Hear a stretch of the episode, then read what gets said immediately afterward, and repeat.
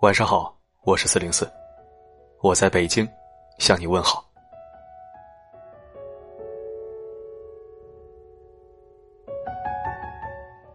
刚才我看了一下后台数据，听友的城市分布情况是，我只说前五名啊。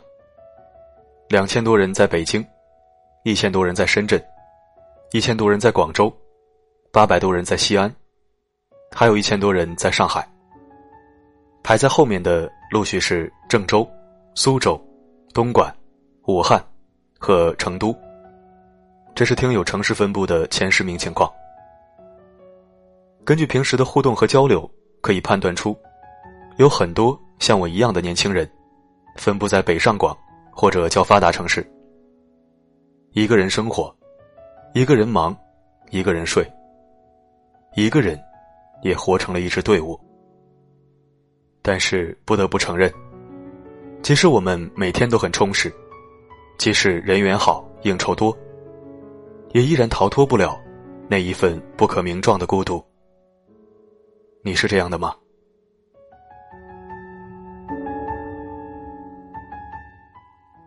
前不久，微博上一名叫卡卡的知名博主写了一篇文章，说自己前一天晚上和朋友聚餐回家，玩手机到凌晨一点半才睡觉。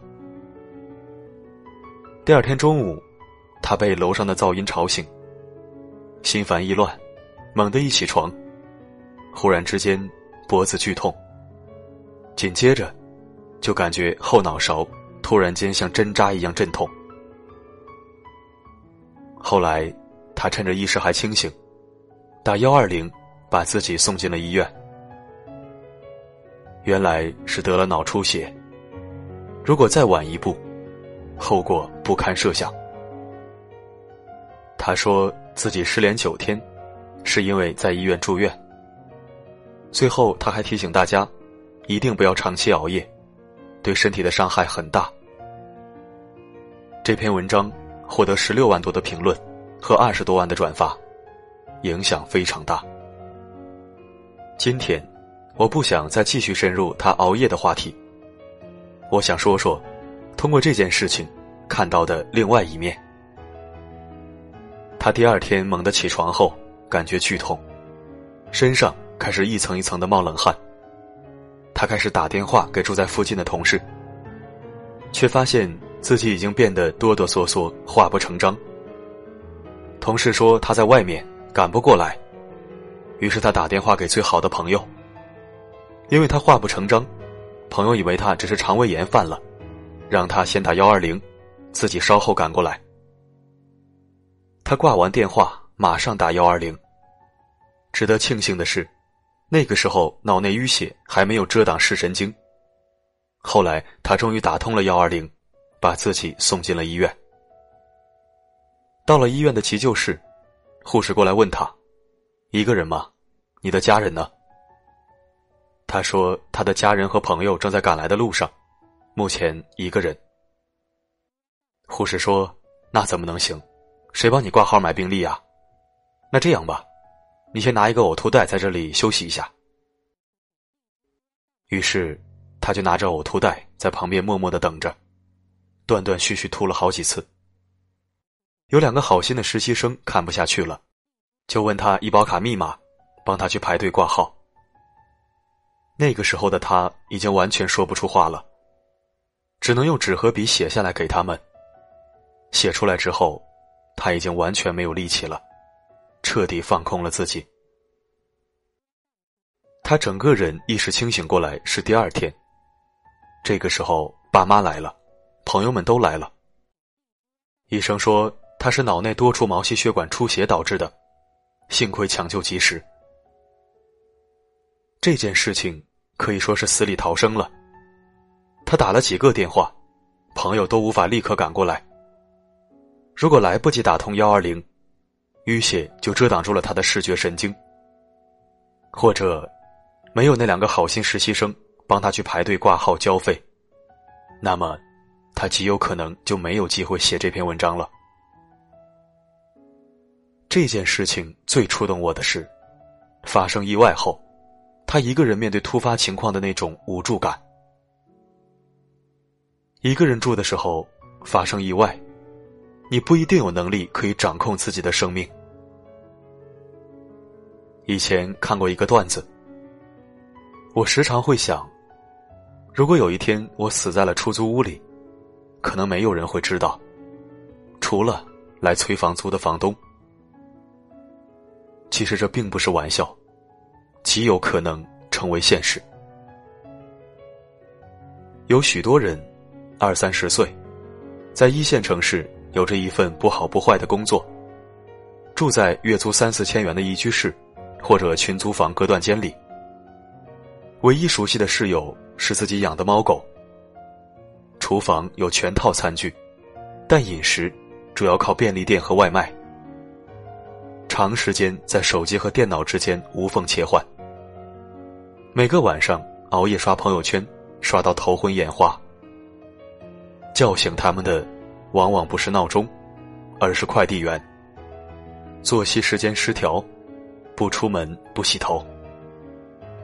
这群人，现在有了一个专业词汇，叫做“空巢青年”。百度上对空巢青年的定义是。一群年轻人，远离故乡亲人，独居生活，缺乏感情寄托，缺少家庭生活，独自在大城市奋斗打拼，而大城市的繁华和生存压力，让他们显得更加孤独。许多空巢青年这样描述自己的生活：一个人上下班，一个人吃饭，一个人看电影，一个人逛街。一个人旅行。从大学时连去卫生间都恨不得要人陪的软妹子，变身为爬梯子、修灯、徒手修水管的全能女汉子。无人问我粥可温，无人与我立黄昏，孤独的像条狗。我和 Siri 成了好友，在沙发上看电视睡着了，醒了发现一切依旧。没人给我盖被子，也没有人关电视。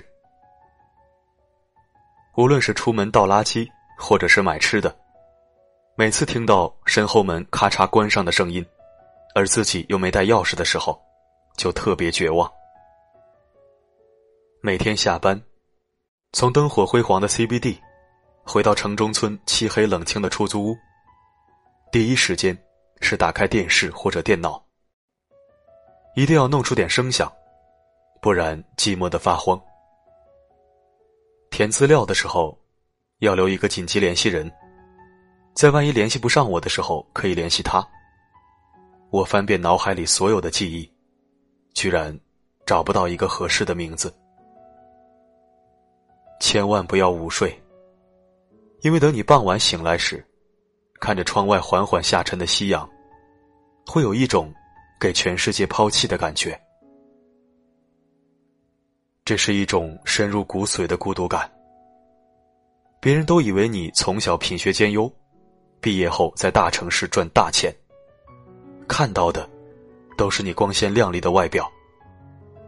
可是没人知道你在大城市里的孤独。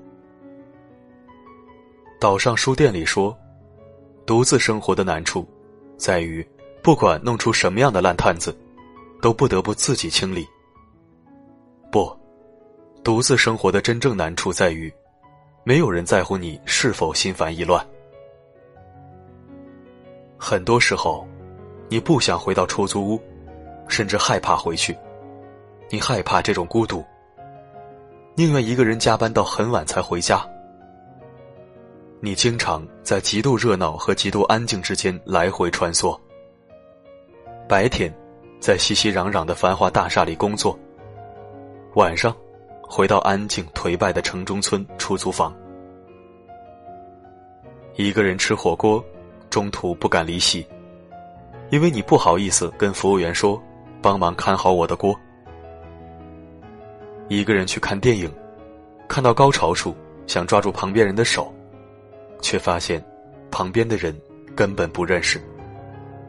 看着街头欢乐的情侣，好像这个城市很热闹，可是这些热闹都是他们的，与你无关。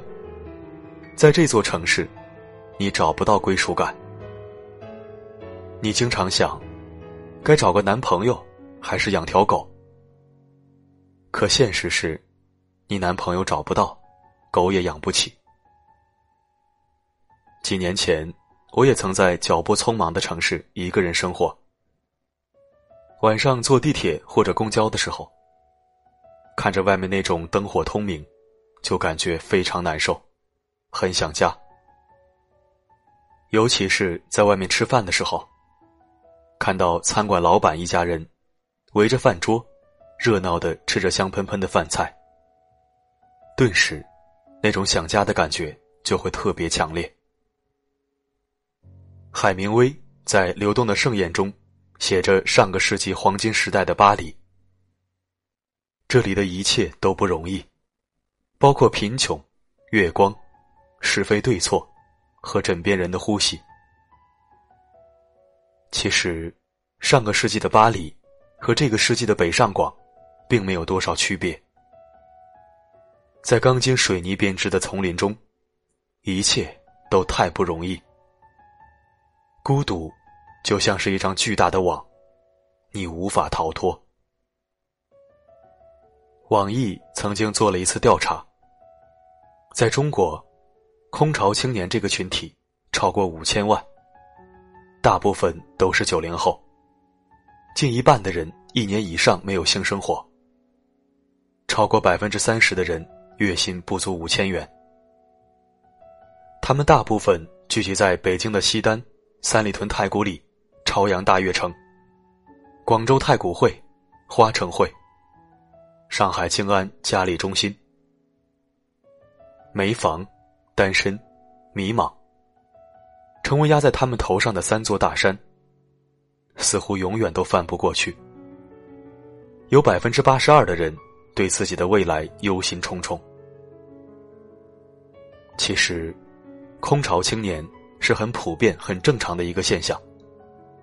大部分的年轻人从校园走向社会，最后步入婚姻。这期间总会经历孤独，但孤独，不正是人生的常态吗？孤独并不可怕，可怕的是，你在这段孤独的日子里颓废、自暴自弃、一无所成，不接受现实，却又改变不了现状。硬币总有两面，你虽然孤独，但你却是自由的，无拘无束的。这正是提升自己的最好时机。孤独的这几年。或许是你这一辈子中最重要的几年，它将决定你剩下的人生会如何度过。是一直在浑浑噩噩中度过，还是在充实和满足中度过？想一想，你的房子是租来的，可是生活并不是啊。所以，请去享受并充实自己的生活，为梦想而不懈奋斗。一个人，也要活成一支队伍。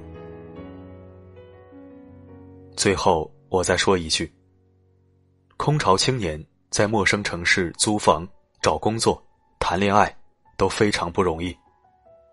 他们的生活状态不应被忽视，请社会多给他们一些关爱。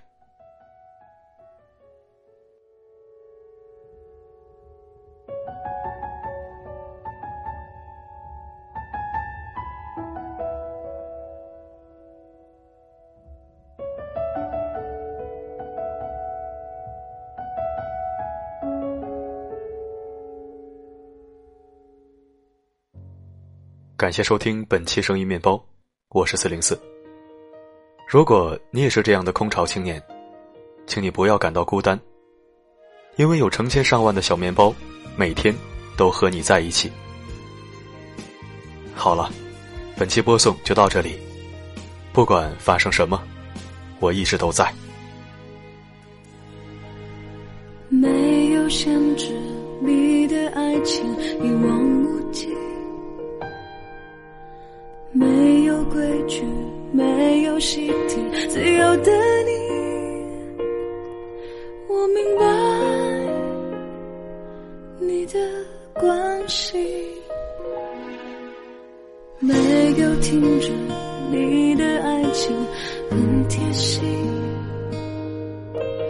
没有休息，没有暂停，真实的你，我知道你尝试带我去，我曾经漫不经心拒绝你。这么长一段，才知道世界会变换；这么长一段，才知道你陪我到现在。有这么长一段，我的眼泪你收藏起来；这么长一段，才知道不离不弃的爱。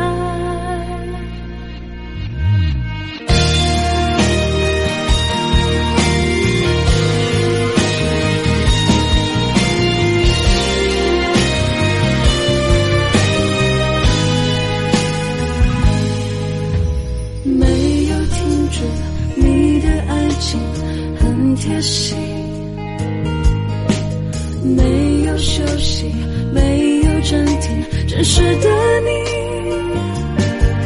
我知道你尝试要带我去，我曾经漫不经心拒绝你，这么长一段才知道世界会终一段